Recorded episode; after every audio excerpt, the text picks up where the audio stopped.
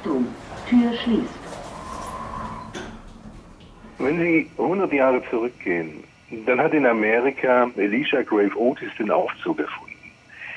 Und plötzlich war der Aufzug da. Der hat weltweit die Architektur, das urbane Leben verändert. Und ich glaube, heute ist es so, dass die Digitalisierung, wie wir sie erleben, die Arbeitswelt grundsätzlich verändert, ihr eine ganz neue Architektur geben kann und für Arbeitnehmerinnen und Arbeitnehmer ganz andere Zukunftsanforderungen stellt. Hallo, willkommen zur ersten Folge von Wissen macht Arbeit. Ich bin Theresa Samuelis und wir tauchen heute ab in die Arbeitswelt von morgen.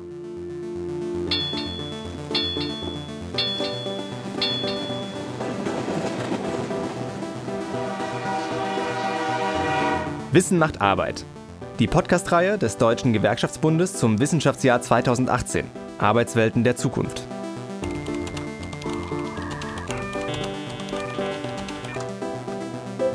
Wie kann ich Ihnen helfen? Kennt ihr dieses Gefühl? Ihr schlagt die Zeitung auf und überall ist die Rede von Digitalisierung und wie sie unsere Arbeit verändert. Und man selbst sitzt dann davor und versteht gerade mal die Hälfte. Industrie 4.0, Agilität, Big Data, künstliche Intelligenz. Bei den ganzen Schlagwörtern blick ich nicht mehr durch. Ich denke dann so an meinen Arbeitsalltag und frage mich, was hat das alles mit mir zu tun? Da soll also gerade eine Revolution im Gange sein und ich selbst habe keinen blassen Schimmer, was das für mich heißt. Das ist doch schon ein bisschen komisch, oder? Da wird also über die Zukunft der Arbeit gesprochen und wir, die diese Arbeit machen, verstehen nicht, was da eigentlich auf uns zukommt. Genau deswegen gibt es Wissen macht Arbeit. Ich gehe in insgesamt sechs Podcast-Folgen auf Spurensuche, um herauszufinden, was wir eigentlich meinen, wenn wir von der Zukunft der Arbeit sprechen. Um besser zu verstehen, wie sich unsere Arbeitswelt verändert, treffe ich mich mit Leuten, die diesen Wandel beobachten und erforschen. In jeder Folge knöpfe ich mir aktuelle Forschungsprojekte des Bundesministeriums für Bildung und Forschung vor. Das Besondere dabei ist, dass diese Arbeitsforschung nicht nur in den Instituten stattfindet, sondern immer in Zusammenarbeit mit Unternehmen. Wir werden also auch von Führungspersonen und Betriebsräten hören, die mir verraten, wie sie sich die Zukunft der Arbeit vorstellen. Und was sie heute schon tun, um sich darauf einzustellen. Ihr könnt euch vorstellen, das Thema ist riesig. Darum wollen wir uns heute erstmal einen Überblick verschaffen. Wir sprechen über das Projekt Transwork. Das steht für Transformation der Arbeit durch Digitalisierung. Das klingt ziemlich groß. Und das ist es auch. Transwork schaut nämlich nicht nur auf einen Teilbereich, sondern versucht die Auswirkungen der Digitalisierung auf die Arbeit aus der Vogelperspektive zu beobachten. Ein perfekter Einstieg also, um selbst erstmal einen Überblick über das Thema zu bekommen. Wir reden mit unseren Mitgliedern darüber, dass wir uns auf die Zukunft vorbereiten müssen und das ist auch unser Job. Das ist Lothar Schröder. Er ist im Bundesvorstand von Verdi. Ich habe ihn am Rande einer Dienstreise für ein paar Minuten am Telefon erwischt. Verdi ist einer von mehreren beteiligten Partnern bei dem Forschungsprojekt Transwork. Wir fragen danach, wie können wir diese Technik so nutzen, dass die Menschen was von haben. Schröder und Verdi kümmern sich in dem Projekt darum, wie die Forschungsergebnisse in die Betriebe überführt werden können. Das versuchen wir mit den Forscherinnen und Forschern zu erarbeiten. Wir versuchen das dann zu fokussieren und sagen dann beispielsweise, wir wollen einen Style Guide für mobile Arbeitsformen entwickeln, als Handlungshilfe dafür, wie man Betriebsvereinbarungen im Betrieb oder Tarifverträge zu diesem Thema schreiben kann und den Nutzen der neuen Technologie äh, den Arbeitnehmerinnen und Arbeitnehmern zugänglich zu machen. Transwork, das steht wie gesagt für Transformation der Arbeit durch Digitalisierung. Ich wollte von Lothar Schröder wissen, was genau ich mir darunter vorstellen kann. Da sorgen sich Menschen, die in Häfen arbeiten, um selbststeuernde Container. Leute aus der Logistik fragen sich, äh, wo eigentlich ihre Arbeitsplätze bleiben, wenn selbstfahrende Autos unterwegs sind.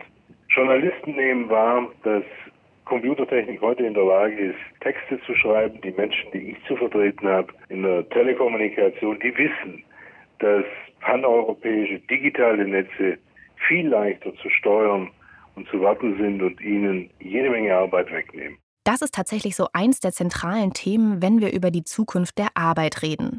Wie sicher ist mein Job? Viele Menschen haben Angst, ihre Stelle durch Automatisierung zu verlieren, von einem Roboter oder einer künstlichen Intelligenz ersetzt zu werden. Menschen haben aber nicht nur Angst davor, ihren Job zu verlieren, vielen reicht schon, dass sich ihre Arbeitsweise grundlegend verändert. Dann sehen die einzelnen Sachbearbeiter, dass sich ihre Tätigkeiten stark verändern. Sie haben also jetzt zum Teil algorithmische Programme, die Vorarbeiten liefern, die eine Sachbearbeitung anstoßen.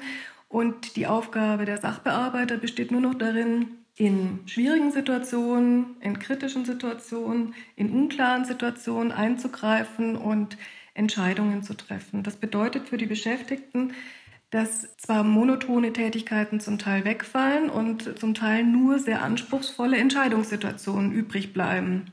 Das ist Katrin Schnalzer. Ich bin wissenschaftliche Mitarbeiterin am Fraunhofer Institut für Arbeitswirtschaft und Organisation. Das Fraunhofer Institut für Arbeitswirtschaft und Organisation, kurz Fraunhofer IAO, ist auch Teil des Transwork-Projektes. Schnalzer hat sich in ihrer Forschung unter anderem angeschaut, wie die Angestellten einer Krankenversicherung mit der Digitalisierung am Arbeitsplatz umgehen. Und dabei steht das Fraunhofer IAO insbesondere für das Gestaltungsfeld Kompetenzentwicklung und Qualifikation. Kompetenzentwicklung und Qualifikation. Damit ist genau das gemeint, was den Hafenarbeiter und die Angestellte in der Krankenversicherung beschäftigt. Nämlich die Frage, wie reagiere ich auf die Veränderungen meiner Arbeitswelt? Wie passe ich mich an? Wie bilde ich mich fort und was muss ich überhaupt lernen? Und da gehen wir wirklich in Unternehmen und schauen uns in Expertengesprächen, in Fallstudien, Arbeitssituationen an Schnalzer und ihr Team gehen also in die Unternehmen rein, führen Experteninterviews in der Führungsebene und verschaffen sich einen Überblick darüber, welche digitalen Technologien schon genutzt werden. Das können konkrete Dinge wie Roboter oder digitale Kommunikationstools sein, aber auch abstrakte Dinge wie Geschäftsmodelle. So versuchen die Forscherinnen und Forscher, den Digitalisierungsgrad eines Unternehmens zu bestimmen. In einem zweiten Schritt wollen wir jetzt uns diese Bereiche genauer ansehen in den Unternehmen und auf der Ebene der Beschäftigten mit denjenigen, die tatsächlich diese Arbeit durchführen, Interviews durchführen, Arbeitsbeobachtungen durchführen, Arbeitsanalysen durchführen und hier vor Ort Veränderungen aufnehmen, veränderte Kompetenz- und Qualifikationsanforderungen aufnehmen. Wie bei den Angestellten der Krankenversicherung also, für die es immer wichtiger wird, schwierige Entscheidungen selbstständig zu treffen.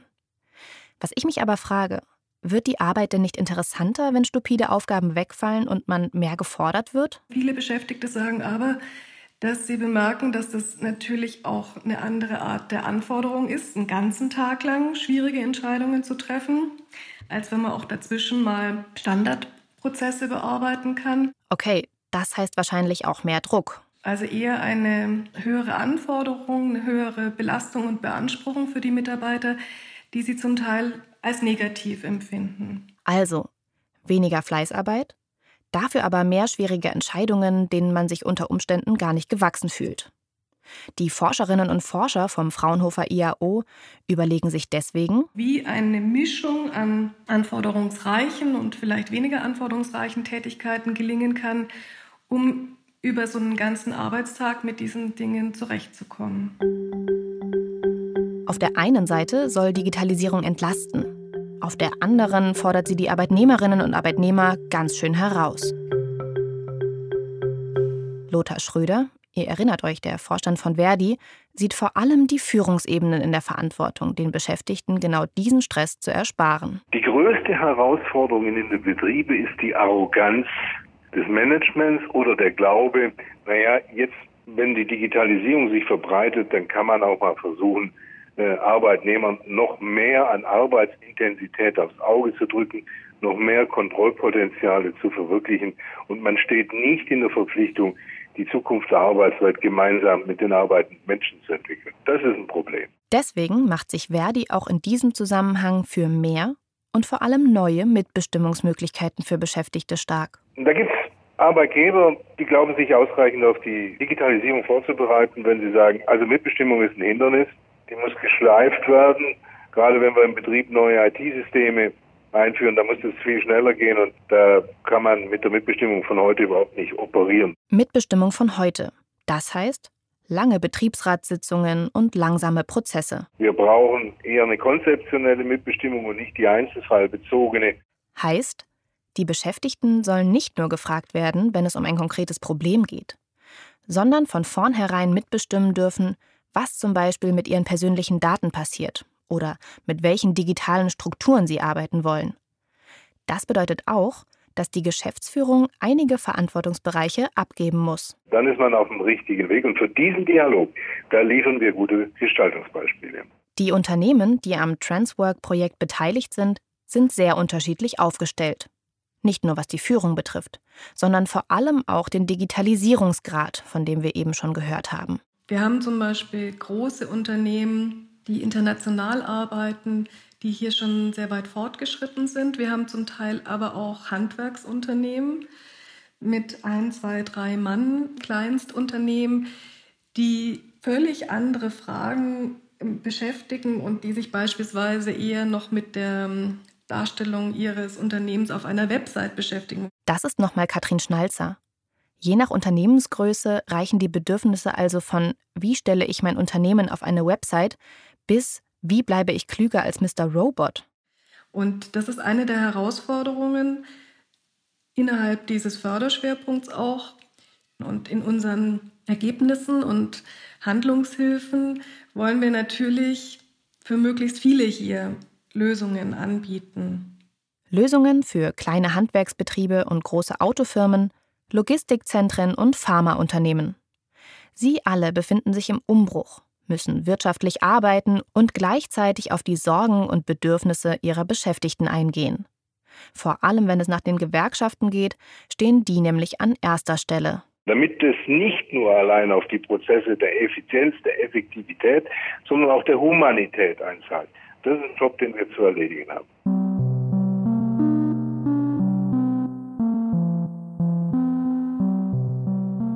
Ihr seht, die Digitalisierung bedeutet schon einen ganz schönen Umbruch für die Unternehmen. Und auch die Arbeitsforschung muss ganz schön viele Perspektiven einbeziehen. Ich finde, wie gesagt, bemerkenswert, was Lothar Schröder am Ende sagt. Nämlich, dass sich die Gewerkschaft dafür einsetzt, dass die Digitalisierung im Sinne der Menschen und nicht im Sinne der Effizienz geschieht. Das müsste doch eigentlich selbstverständlich sein, oder?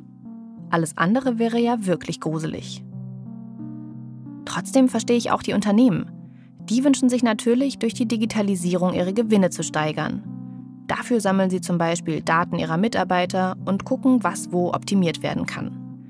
Aber wie weit kann man da gehen und wie schützt man die Daten der Beschäftigten? Darum geht's jetzt. Wir sprechen über Assistenzsysteme, die beispielsweise über Datenbrillen Informationen den Mitarbeitern näher bringen. Wir sprechen über Mensch-Roboter-Kollaboration, das heißt, Menschen arbeiten mit Robotern zusammen. Wir sprechen über viele, viele Dinge innerhalb der Digitalisierung, aber wissen gar nicht genau, welche Facette wann denn tatsächlich positiv auf die Produktivität einwirkt. Das ist Professor Sascha Stowasser. Ich bin Direktor des Instituts für angewandte Arbeitswissenschaft in Düsseldorf und leite seitens des IFA das Projekt Transwork.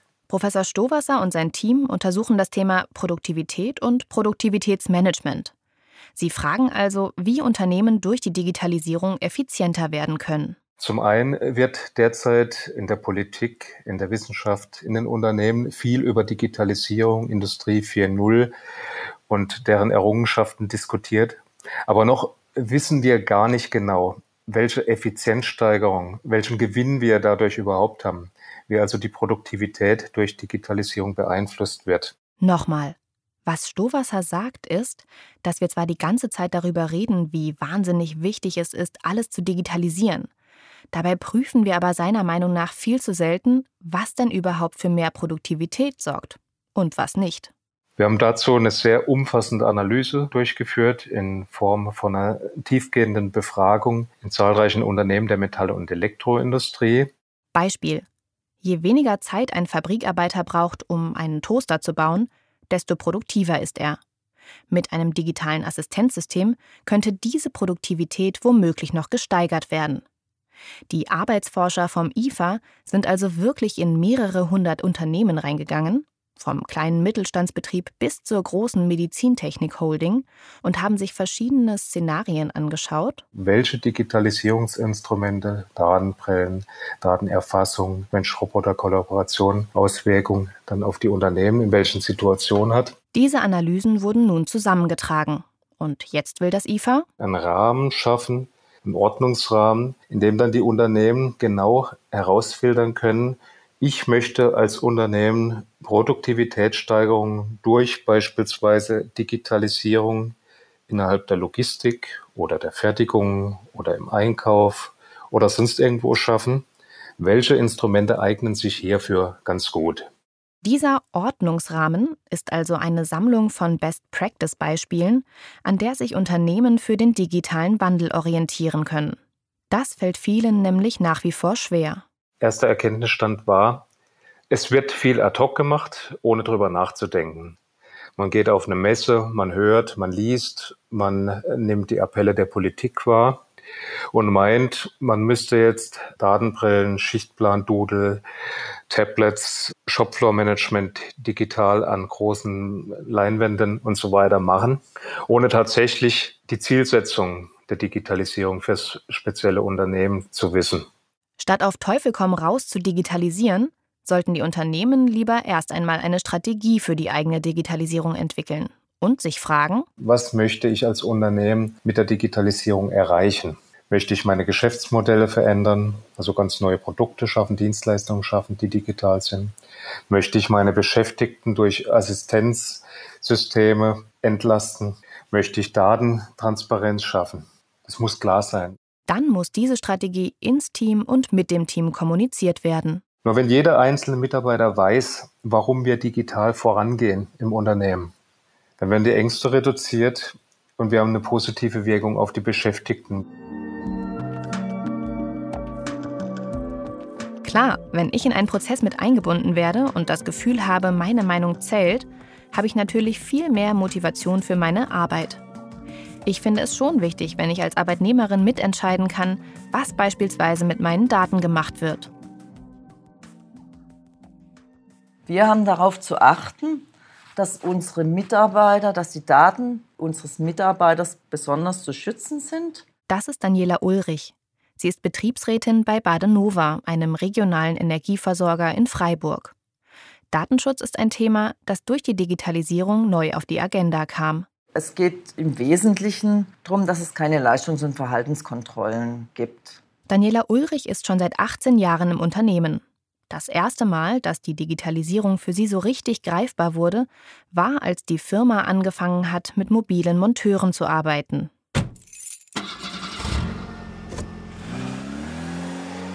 Das war, wurde früher ganz klassisch von einem Meister gemacht. Der hat sein Team eingesteuert und die fuhren dann raus und haben ihre Aufträge mitgenommen. Dieses sogenannte Meisterprinzip gibt es schon lange nicht mehr, sondern das wird mittlerweile alles digital erfasst. Die Monteure bekommen ihre Aufträge auf ein Tablet und dann geht's ab zum Kunden. Auch wenn sie die Aufträge erledigt haben, müssen sie auch sagen, wie lange sie dafür gebraucht haben, was sie genau gemacht haben. Und im Prinzip erfolgt alles nur noch über diese digitalen Geräte. Die Arbeit wird also Schritt für Schritt dokumentiert.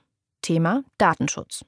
Und der ist für den Betriebsrat eine ganz schöne Gratwanderung. Natürlich kommt von der Geschäftsleitung immer, ich will alles machen und ich will auch nach Möglichkeit alles super, super transparent haben. Und wir wollen Auswertungen machen, was machen unsere Mitarbeiter, wie arbeiten die, wie lange brauchen die für irgendwelche Dinge, die sie tun. Also wie lange brauche ich als Monteurin, um eine Heizung zu reparieren? Wie viele Kunden kann ich an einem Tag bedienen und so weiter? So, jetzt sind aber auf der anderen Seite die Mitarbeiter, die haben natürlich total Schiss, wenn sie jetzt überwacht werden, ständig, permanent kontrolliert werden in allen möglichen Formen, wie sie arbeiten, wie lange sie brauchen, wie oft gehen sie auf Toilette, dann werden die krank. Also wenn man Angst vor der Entlassung haben muss, weil man das Gefühl hat, nicht gut genug zu arbeiten, dann finde ich das schon bedenklich. Aber klar, es ist eine total komplexe Aufgabe. Wie können Produktivitätssteigerung und zufriedene Mitarbeiter Hand in Hand gehen? Professor Stowasser hat dazu eine klare Meinung. Dazu braucht man Forschung, um da sehr, sehr qualitativ und quantitativ gute Resultate zu finden. Halten wir fest. Wir brauchen Forscher wie Professor Stowasser, die Analysen durchführen und gute Beispiele zusammentragen, wie Unternehmen die Digitalisierung meistern können. Damit arbeiten dann zum Beispiel die Leute von Badenova. Für die ist das unter Umständen aber eine Riesenherausforderung. Viele Handwerker haben selbst noch nicht mal einen Computer, erzählt mir Daniela Ulrich. Es kommen immer mehr neue Sachen wie jetzt KI, Blockchain und diese ganzen Sachen, die jetzt auf uns zukommen. Und man muss natürlich fairerweise sagen, also wir sind jetzt auch nicht alle die Jüngsten im Betriebsrat. Und daher sind uns natürlich vielleicht die ein oder anderen Technologien ein bisschen fremd. Also wir müssen uns dann schon auch intensiver damit beschäftigen als vielleicht so diese Digital Natives. Aber äh, es ist unser Job, wir müssen es machen. Jetzt verstehe ich auch, warum man so viele Umfragen durchführen muss. Es ist echt wichtig, sich anzuschauen, wie die einzelnen Unternehmen digital eigentlich so aufgestellt sind. ich muss lachen, weil ähm, wir sind schon sehr klassisch. Graue Rollschränke und Hängeordnerarchive gibt es schon noch bei Badenova. Ulrich selbst heftet aber keine Dokumente mehr ab. Wir haben mittlerweile in fast allen Räumen auch WLAN. Also das funktioniert wirklich perfekt.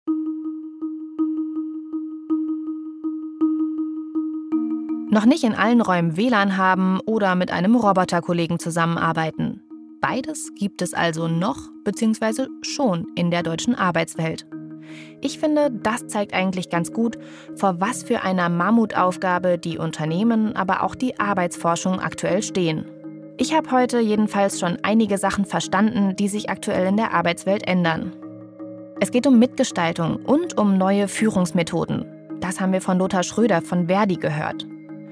Aber es geht auch darum, dass wir neuen Arbeitsanforderungen gewachsen bleiben und dass Digitalisierung keine zusätzliche Belastung für uns sein darf. Katrin Schnalzer hat das ja ganz schön skizziert. Ich fand auch total einleuchtend, was Professor Stowasser gesagt hat nämlich dass Digitalisierung eben nicht holter die Polter geht, sondern dass sich die Unternehmen erstmal überlegen müssen, was sie durch Digitalisierung eigentlich erreichen wollen.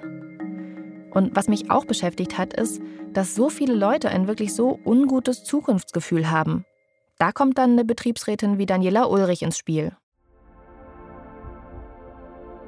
Zum Glück haben wir ja noch fünf Folgen Zeit, uns mit all diesen Themen und der dazugehörigen Forschung nochmal im Detail zu beschäftigen. Das war's mit Folge 1 von Wissen macht Arbeit. Das nächste Mal geht's um Bildung und die Frage, welche Qualifizierung wir eigentlich für die Arbeit der Zukunft brauchen. Wie lernen wir zum Beispiel, mit komplexen Entscheidungen umzugehen, wenn die grundlegenden Aufgaben von einer Maschine erledigt werden? Das und mehr in Folge 2. Tschüss. Die Podcast-Reihe wird gefördert vom Bundesministerium für Bildung und Forschung innerhalb des Wissenschaftsjahres 2018 Arbeitswelten der Zukunft.